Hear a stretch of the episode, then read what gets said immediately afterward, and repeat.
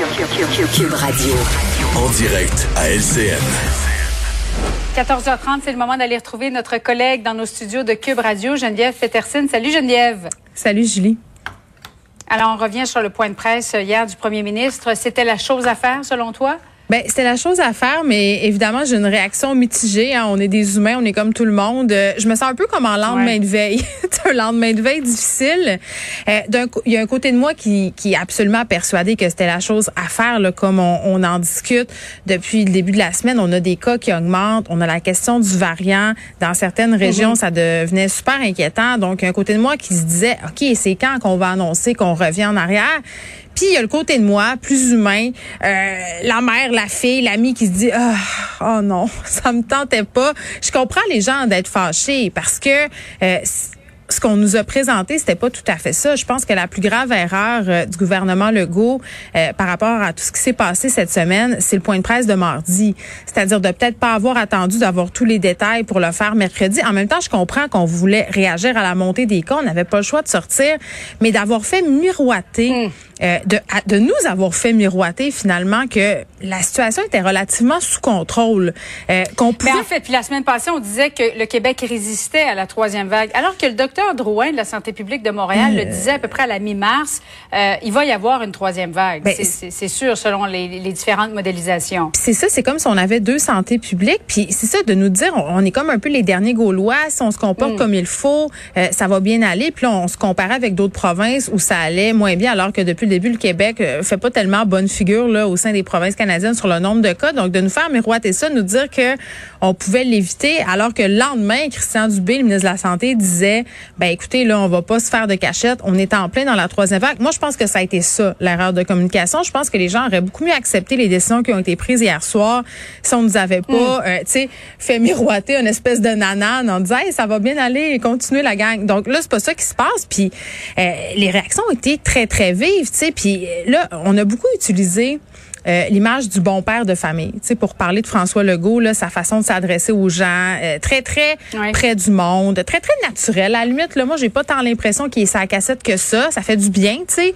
Euh, là, on, lui reproche, c'est Dominique Anglade, qui est la chef du Parti libéral, a été très très dur. Là. Elle dit, on est passé du bon père de famille à un ton paternaliste.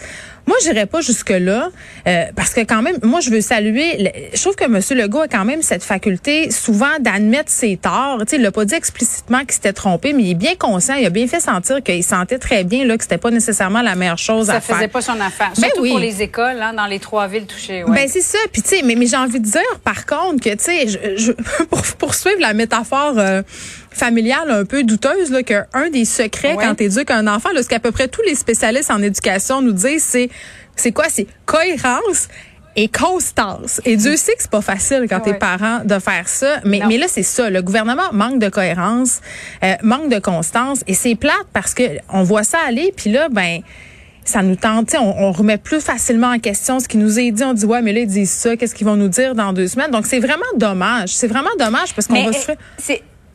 C'est bon ce que tu dis, Geneviève, parce que je suis convaincue que la majorité des Québécois pensent comme toi et se disent euh, quand est-ce qu'on va avoir notre nanane, comme tu le dis? Puis j'en parlais tout à l'heure avec l'auteur humoriste que tu connais très bien, là, Léa Srelinski. Oui, Léa, oui. Et elle, nous disait, mais il faut arrêter d'espérer une annonce positive, un déconfinement, puis il faut se concentrer sur ce que nous, on peut contrôler. Puis je trouvais que c'était un bon conseil. As-tu l'impression? Ben, c'est un bon conseil, mais écoute, tantôt, je parlais avec Kim Lavoie, qui est une experte euh, de la santé sur les comportements Mais Elle, elle étudie vraiment les effets de la pandémie sur, euh, puis des mesures sanitaires sur nos comportements. Puis je reviens sur l'idée du nanane, parce qu'on en a parlé tantôt. Elle, ce qu'elle disait, puis j'étais assez d'accord avec elle, elle disait, il faudrait que le gouvernement nous annonce un plan, tu sais, nous dise qu'est-ce que ça va prendre pour sortir de tout ça. Il faut qu'on nous dise clairement, il va être quand, il va être où le nanan, tu sais, qu'on nous présente un objectif. Tu sais, quand tu y penses, là, c'est pas vient. Tu sais, tu nous dis si tu fais ça, tu vas avoir telle récompense. Oui, mais s'il y a autre chose qui arrive, je veux dire, AstraZeneca, il était bon, il était pas bon, là, il est toujours pas bon pour les plus de, de 55 ans.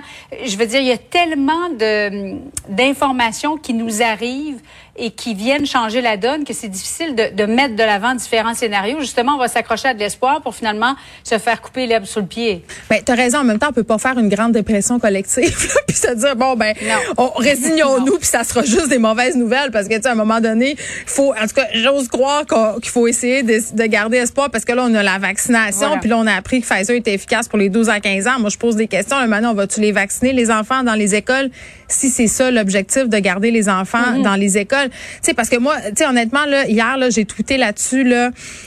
J'avais tellement de pensée pour les gens de Québec puis les gens de l'Outaouais, les gens qui vont se ramasser en école, encore en ligne, les enfants. Tu sais, honnêtement, là, nous, euh, les enfants peut-être pas le même recul qu'on a.